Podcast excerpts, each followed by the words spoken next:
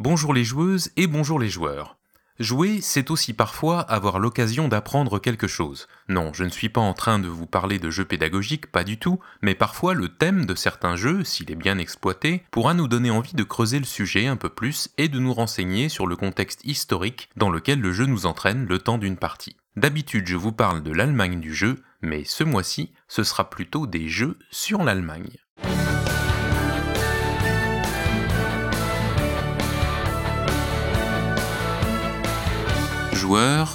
D'ailleurs.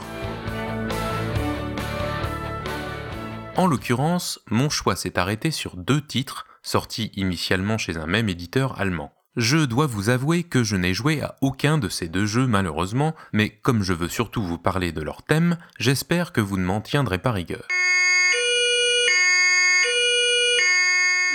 Monsieur, police des chroniques. Contrôle, s'il vous plaît. Euh, bonjour, qu'est-ce qui se passe? Qu'est-ce que j'ai fait? Il paraît que vous allez parler de jeu auquel vous n'avez même pas joué, monsieur. Euh, oui, c'est vrai. C'est interdit par la loi, monsieur l'agent? Ah non, non, c'est pas interdit. Mais il faudra pas vous plaindre s'il y a des commentaires. Hein. Allez, circulez.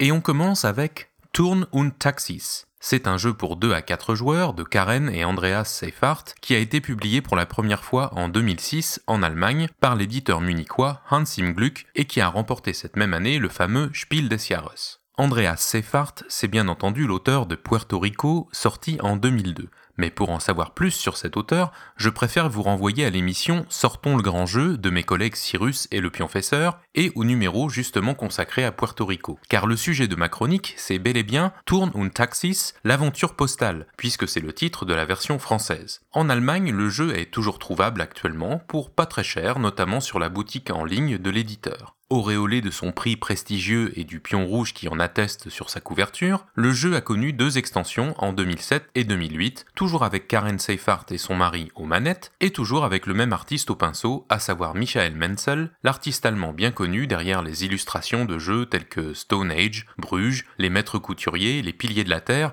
et plein plein d'autres titres que vous associez sans aucun doute et à raison à ce style de jeu que nous appelons à l'allemande. Mais de quoi s'agit-il dans Turn und Taxis? Eh bien, comme son sous-titre français l'évoque, dans ce jeu vous allez devoir relier des villes entre elles en y installant des relais de poste. Les relais de poste, ce sont ces endroits où l'on pouvait trouver des chevaux frais pour les cavaliers et les diligences qui transportaient du courrier pour pouvoir parcourir de grandes distances plus rapidement sans tuer à la tâche les équidés, un système qui remonte à l'Antiquité et à Cyrus le Grand, fondateur de l'Empire perse. Cyrus le Grand? Tu l'as inventé ça, non? Ah non, ça, j'aurais voulu l'inventer que je n'aurais pas pu. Le plateau de jeu vous présente une carte de la moitié sud de l'Allemagne et des contrées limitrophes ou proches que sont alors la Suisse, l'Autriche, le Tyrol, la Bohême et la Pologne, puisque le jeu vous propulse quelques siècles en arrière, au XVIIe plus précisément, justement à l'époque où des réseaux de diligence se développent dans le pays. À chaque tour de jeu, vous rajoutez à votre main une carte représentant une des villes du plateau, parmi celles disponibles pour ce tour, et vous devez aussi poser devant vous une carte pour allonger une route que vous avez commencé à établir, la carte en question ne pouvant aller qu'à une des extrémités de votre rangée de cartes, et vous obligeant donc à planifier vos coups pour pouvoir effectuer un coup valide et ne pas risquer de perdre toutes les cartes que vous avez déjà posées si vous avez été trop gourmand en essayant de construire une route trop longue. De la planification et un petit goût de stop ou encore donc, mais je ne vous en dis pas plus sur les règles. Car ce qui m'intéresse aujourd'hui, c'est le thème historique du jeu. Pourquoi s'appelle-t-il Turn und Taxis? Peut-être pensez-vous, comme moi fut un temps, que le mot taxis se réfère au fait que le jeu parle de moyens de locomotion, mais en fait cela n'a rien à voir, et n'est ici qu'une homophonie fortuite. Car Turn und Taxis, c'est en fait le nom d'une maison princière allemande qui descend d'une famille originaire du nord de l'Italie,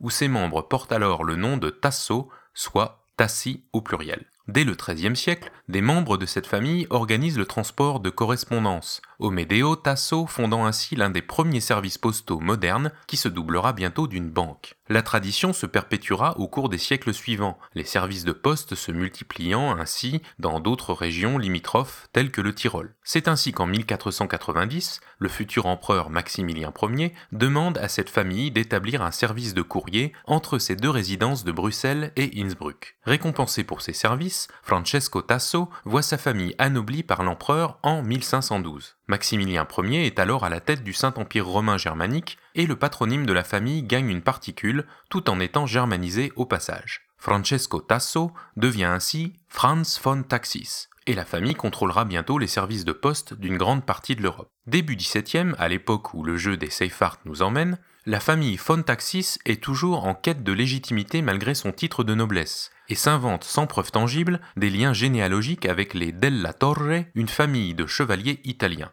Torre, qui veut dire tour en italien, sera finalement retranscrit en tourne et rajouté officiellement au nom de la famille, qui deviendra ainsi Tourne un Taxis, la boucle est bouclée et nous voilà revenus au titre de ce jeu. Et c'est finalement en 1867 sous Bismarck que l'aventure postale de cette famille se terminera quand la poste deviendra officiellement un service d'État.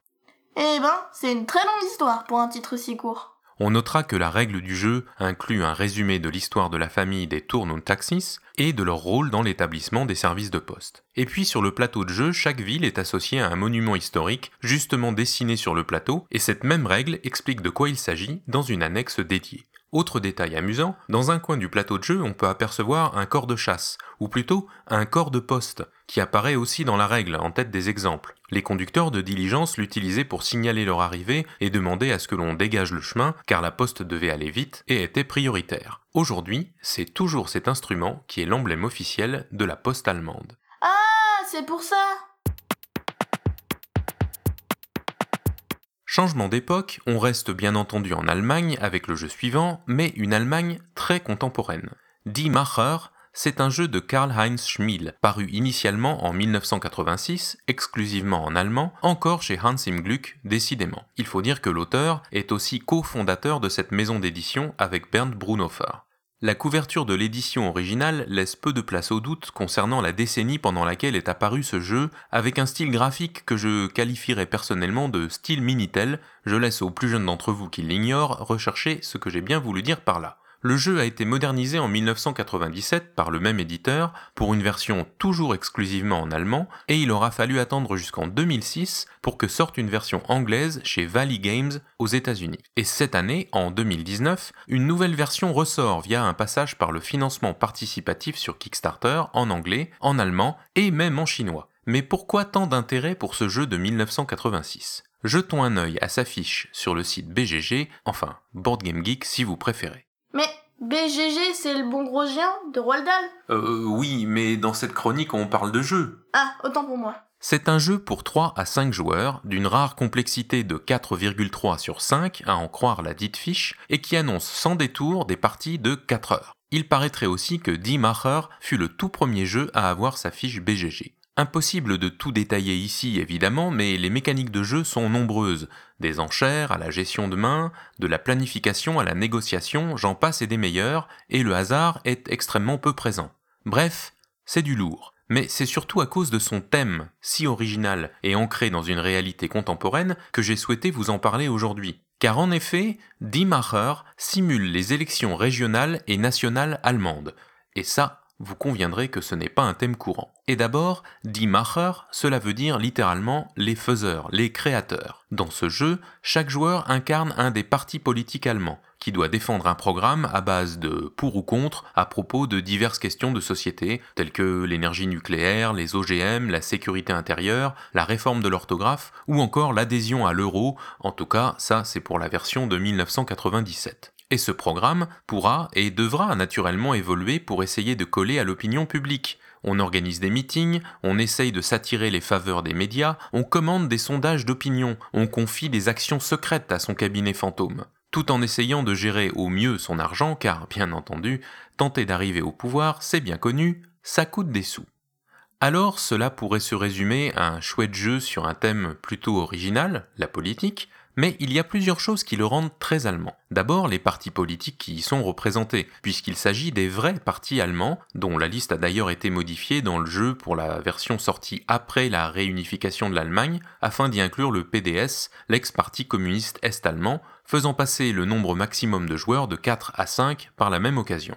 La partie se déroule en 7 rondes, au cours desquelles des élections se déroulent dans 7 des 16 régions d'Allemagne, les Länder si vous préférez, tirées au sort en début de partie et pour lesquelles un certain nombre de sièges, et donc de points de victoire, sont à pourvoir en fonction du nombre de circonscriptions qui la constituent. Et cela veut donc dire que les enjeux des différentes rondes par rapport au résultat final ne seront pas toujours les mêmes. Chaque partie, enfin chaque joueur, gagnera un certain nombre de sièges en fonction des voix qu'il remporte dans le land, simulant donc un scrutin à la proportionnelle, qui est bel et bien le système en vigueur en Allemagne, même si en réalité c'est encore un peu plus compliqué que ça.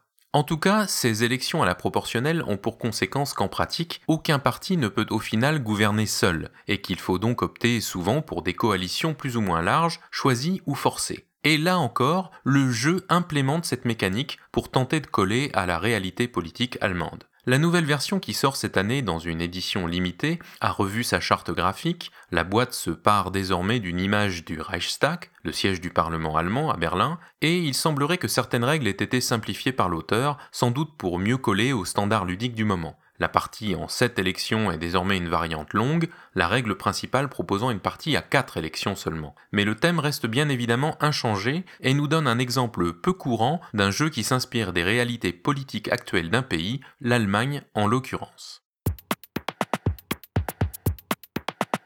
Bien entendu, ces deux jeux ne sont que des exemples, et il y a bien d'autres titres qui prennent l'Allemagne pour thème. Certains sont assez évidents, comme la version Allemagne des Aventuriers du Rail, ou bien Castles of Mad King Ludwig, qui prend pour thème les châteaux extravagants de Louis II de Bavière, mais on pourrait aussi citer La Route du Verre de Uwe Rosenberg, qui s'inspire des traditions cristallières du sud-est du pays, ou bien encore Hansa Teutonica de Andreas Steding, qui nous renvoie à l'âge d'or de la Ligue hanséatique, cette association historique de villes marchandes autour de la mer du Nord et de la mer Baltique. Il y en a bien plus que cela, vous vous en doutez, et vous pouvez vous-même m'en citer d'autres dans les commentaires sur le billet des chroniques. Je trouve en tout cas que les deux jeux dont je vous ai parlé aujourd'hui exploitent bien leur thème, au besoin en rappelant dans la règle le contexte historique, comme le fait Turn und Taxis.